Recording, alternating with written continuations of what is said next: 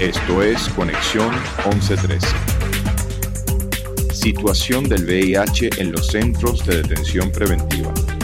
Invitado, Carlos Nieto, director de Una Ventana a la Libertad. Hola Carlos, gracias por acompañarnos. Y bueno, vamos a tocar un tema álgido muy complicado como es la situación de las personas privadas de libertad, sobre todo aquellas que están en los centros de, detención preventiva.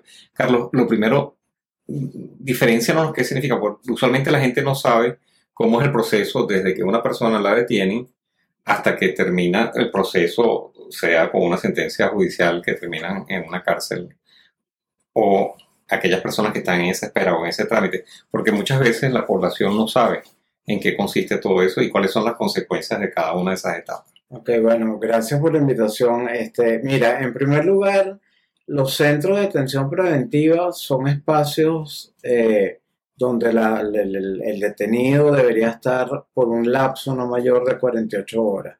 O sea, la persona es detenida eh, cometiendo el, delito y es llevada eh, por el organismo policial que la detiene a un centro de, detención preventiva. En este lugar debería estar las primeras 48 horas, que es cuando es presentado a un tribunal a lo que se llama la audiencia de presentación, y en esta audiencia de presentación, el juez, si lo, si lo priva de libertad, debe de ordena un lugar de reclusión que debe ser una cárcel de las cárceles tradicionales, las que conocemos.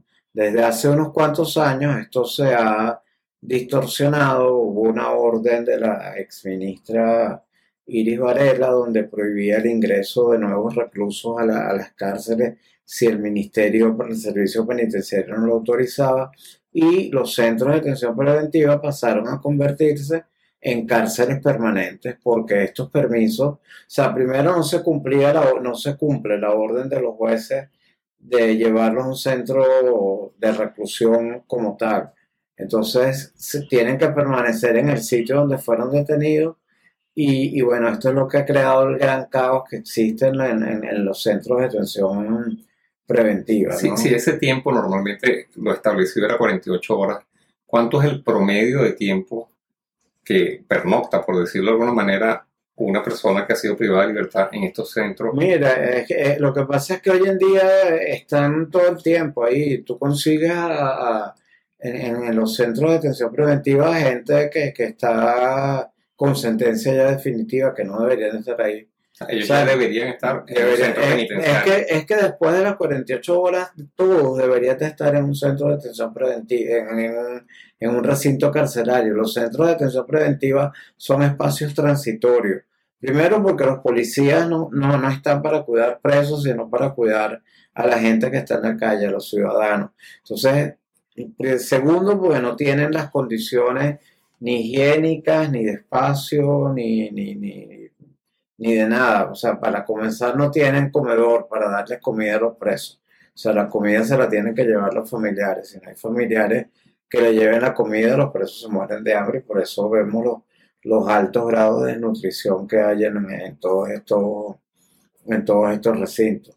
Este, entonces, al no tener las condiciones, hay el caos que se está viviendo acá. O sea, los centros de atención preventiva son solamente por las primeras 48 horas, que es el, lapso entre, entre la detención de la eh, en flagrancia, cometiendo el delito del, de la persona, hasta el momento en que es presentada en tribunales. Ya después de presentar en tribunales, teóricamente debería ya no debería volver a ese lugar, sino ir al, centro que le designe el juez. Esto se ha completamente desvirtuado a raíz de esa decisión de, la señora Iris Varela hace ya unos cuantos años, hace siete años aproximadamente. Y bueno, y es lo que ha generado el caos que se vive Cuando hablamos de caos, ¿qué es lo que tenemos? Evidentemente, si está, digamos, mucha gente recluida en espacios que no están preparados para eso, evidentemente vamos a tener problemas como lo que es la parte de, alimentos, parte de nutrición, evidentemente vamos a tener problemas de salud, que es lo que vamos a tocar un poquitico más a fondo. Evidentemente hay violencia en, en estos recintos. Sí, claro, también eventualmente se presentan violencia, hay corrupción, hay, hay funcionarios policiales que cobran por, por, por hacer, por dejar entrar la visita, por dejar entrar la comida, por, o sea, los males que vivía el sistema penitenciario en las cárceles se han traspasado a estos centros de atención preventiva.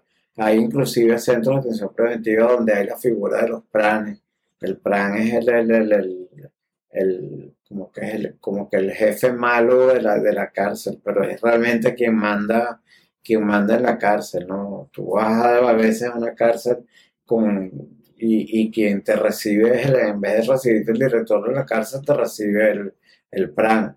Y el que te autoriza a entrar o no entrar es el, es el PRAN de la cárcel, ¿no? Que es el, el PRAN es el, el, lenguaje que se, el, el, término que se le da a esto. Es, el, es un preso, pero bueno, es el preso de, de, de, mayor poder dentro de la cárcel y a él le, le, le rinden cuenta los demás reclusos. Claro, yo supongo que, bueno, de hecho hemos visitado junto con una ventana de libertad con, tu, con tu gente, hemos visitado varios recintos y evidentemente los problemas de salud son importantes, ¿no? Entre ellos, bueno, como tú muy bien lo dijiste, la desnutrición, porque la, digamos, la alimentación no depende del Estado, sino que quien le aporta la alimentación a, a los reos, por llamarlo de alguna manera, es la propia familia.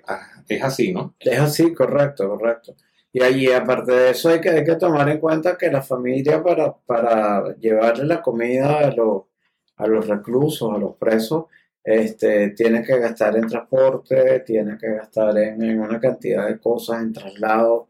Hay veces los lo, llevan a lugares eh, muy alejados de, donde vive la, la familia y, bueno, todo el problema que vive la ciudadanía común y el, y el mismo problema de alimentación que vive la, gran mayoría de los venezolanos. Que evidentemente se agrava por toda esta, por esta situación. Nosotros una de las cosas que detectamos, este, que, aparte del problema de desnutrición importante, son problemas de la piel, que, que se ve con mucha frecuencia y eso es porque evidentemente hay problemas en el suministro de agua potable, e incluso la posibilidad de tener, digamos, digamos, un aseo personal adecuado. Este, y eso se ve con muchísima frecuencia. Por otro lado, enfermedades respiratorias, que también la hemos captado mucho, y el difícil control de las enfermedades crónicas, porque evidentemente mm, no todas las personas que están en estos centros son personas jóvenes, sino también personas de la, incluso de la tercera edad, pero que requieren un tratamiento crónico y tienen dificultades para tener acceso a su medicación permanente que reciben para acabar las patologías, como pueden ser diabéticos, hipertensos o problemas que tengan problemas respiratorios. Pero una de las cosas que nos trae aquí también es el hecho de las infecciones y sobre todo el tema del HIV. Este ¿Qué sucede con, cuando tienes, digamos, ¿qué, qué, se ha hecho? ¿Cuál es una preocupación? Porque esto ha sido una preocupación en particular de ustedes también. El, el ver que las personas que viven con VIH, que están privadas de libertad, probablemente tienen dificultades para tener acceso a una atención adecuada e incluso tener acceso a los medicamentos. ¿Qué comentario tienes acerca de eso? Claro, es que no, no, hay ningún tipo de atención médica en, estos recintos. Yo creo que la, la primera vez que se ha hecho eh, jornadas en cárceles con, para practicar la prueba de, de, VIH y, para determinar otras patologías son las que hicimos nosotros con, con, con ustedes, con, con 1113 y es de, donde se, han logrado determinar. Lo otro que, que, hacen algunos entes del Estado son jornadas médicas que no pasan de, de, tomarle la atención, tomarle la temperatura y verle la, la, la, la, boca. O sea, no, no son jornadas médicas profundas como las que hemos hecho con ustedes o las que, ustedes, las que ustedes han hecho. Claro, el, el, tema es que evidentemente las privadas de libertad en todo el mundo es lo que nosotros llamamos poblaciones clave o también pues, son, definitivamente son muy vulnerables porque ah, recuerdo que una vez tú dijiste que la vida y el sustento eh, dependen legalmente o por ley, perdón, es una redundancia, del Estado, ¿correcto? La vida, eh, o sea, la, vida de, los, de las personas que están privadas de libertad es responsabilidad del Estado. Esto no es que lo diga yo, sino que lo dice la misma Constitución de Venezuela en su artículo 43, cuando desglosa el derecho a la vida. este, eh, eh, dice, ahí tiene una parte donde dice el Estado vigilará, o sea, mantendrá custodia especial o, vigilancia especial por las personas que están privadas de libertad. Esto, o sea, él tiene una, una, responsabilidad eh, absoluta, absoluta, absoluta, sobre todo porque el, preso está bajo la tutela absoluta del Estado. O sea, no, no es lo mismo que yo tenga el derecho a la salud, pero me enfermo en mi casa y no me da tiempo, no, consigo un médico, a que yo me enfermo en la, en, en la cárcel, la cárcel tiene que tener un médico que, que, me atienda, o sea, pues yo no puedo salir a buscarlo. O sea, yo el que hablando, hablando de la salud, igual hablando de la alimentación, o sea, el Estado es el que tiene que alimentar al preso, no, no, no los familiares llevar la comida al preso. O sea, porque, ¿qué pasa con los que no tienen familia? ¿Qué pasa con los que los extranjeros, los que las familias viven lejos? Este, y bueno, nosotros lo hemos visto y ustedes lo han visto con nosotros, los, el, grave estado de desnutrición en que están los presos venezolanos. Y eso nosotros solo hemos visto una, pequeña muestra de, de, de los 110 mil presos que hay en Venezuela. En Venezuela hay 110 mil presos, de los cuales 55 mil están en centros de detención preventiva o como lo llaman algunos calabozos policiales.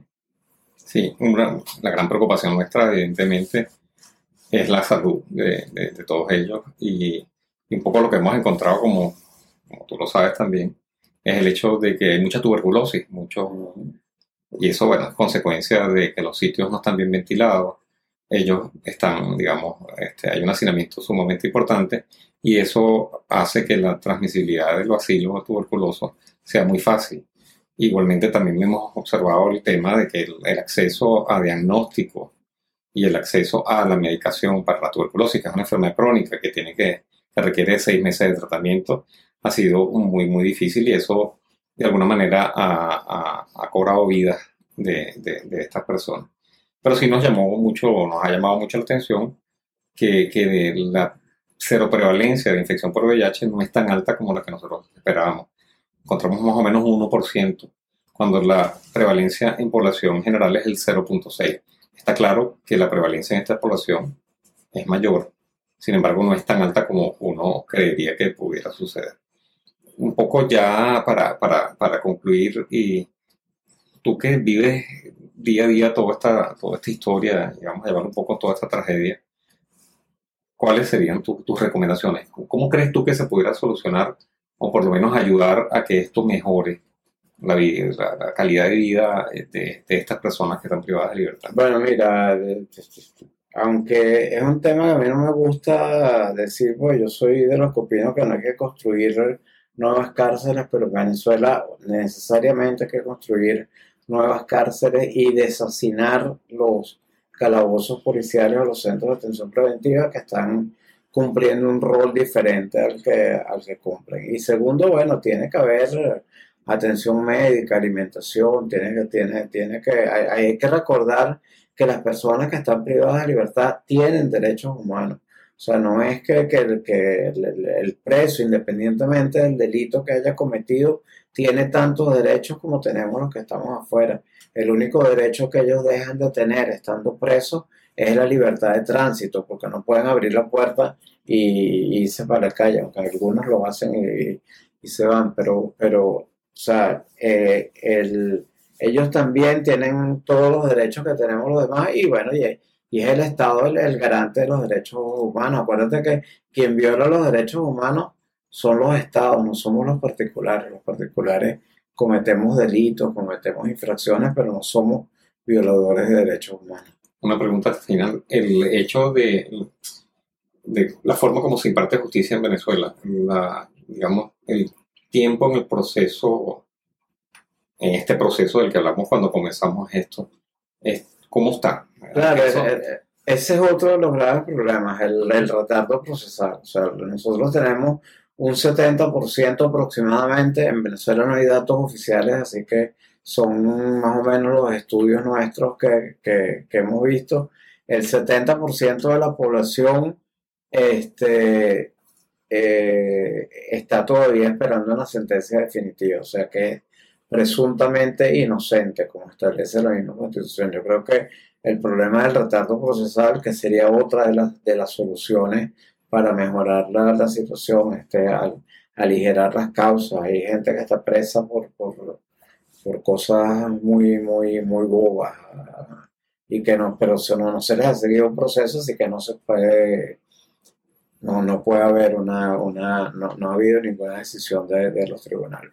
Yo creo que aligerar las causas es, es uno de los, de los grandes problemas. Yo, yo diría que ahorita los tres problemas graves que se enfrentan tanto en las cárceles como en los centros de detención preventiva es las enfermedades sin, sin atención, este, la desnutrición y el retardo procesal. Esos son los tres problemas graves que hay que atacar en estos momentos. Con esperanza de que se solucionen en algún momento. Aspiramos que sí, por eso estamos en esto. Sí, porque esto no, es un tema fácil y y además que es álgido desde el punto de vista político. No, no, no, y aparte, no solo político, sino también a la gente. La gente no entiende que una persona que esté presa también tiene derechos, derechos humanos y tienen una confusión de, de, del tener derechos humanos que tú no tienes, que si tú mataste a alguien, tú no tienes derecho porque tú mataste a alguien, no. Y el, y el objeto de nosotros como organización Una Ventana de Libertad no es que el, asesino o el violador o el, que comete delitos graves. O el que no lo cometió injustamente. Por eso, por eso. Pero, digo, pero no, es que lo dejen en libertad y que los manden para su casa, no. Que estén en la cárcel, que cumplan un castigo, pero que vivan en las cárceles en condiciones dignas como pudiera vivir cualquier, cualquier ser humano. ¿no? Sí, sin duda eso creo que es algo que la mayoría de las personas no lo, no lo, no, no, lo entienden y bueno, y el Estado indudablemente que no lo entiende menos que, lo, que los demás. Yo creo que, que, que, la gente, que la gente es más sensible a la situación penitenciaria de la que, de la que tienen los funcionarios del Estado. Muy bien. Bueno, Carlos, la verdad que te agradecemos mucho. La verdad que felicitamos mucho todas las actividades que ustedes están realizando y bueno, esperemos que las cosas cambien, ¿no? Eh, que de alguna manera eh, mejore sobre todo las condiciones de, salud, como tú dices, las condiciones de alimentación y sobre todo que mejoren todos estos procesos, digamos que estos retardos procesales eh, se acorten y se pueda solucionar las cosas, no solamente para ellos, sino también para la familia, que de alguna manera también sufren mucho toda la, digamos, la tragedia que están viviendo estas personas. Gracias, gracias por la invitación y bueno, esperemos, seguimos esperando que eso ocurra. Bueno, gracias Carlos. Gracias a ti.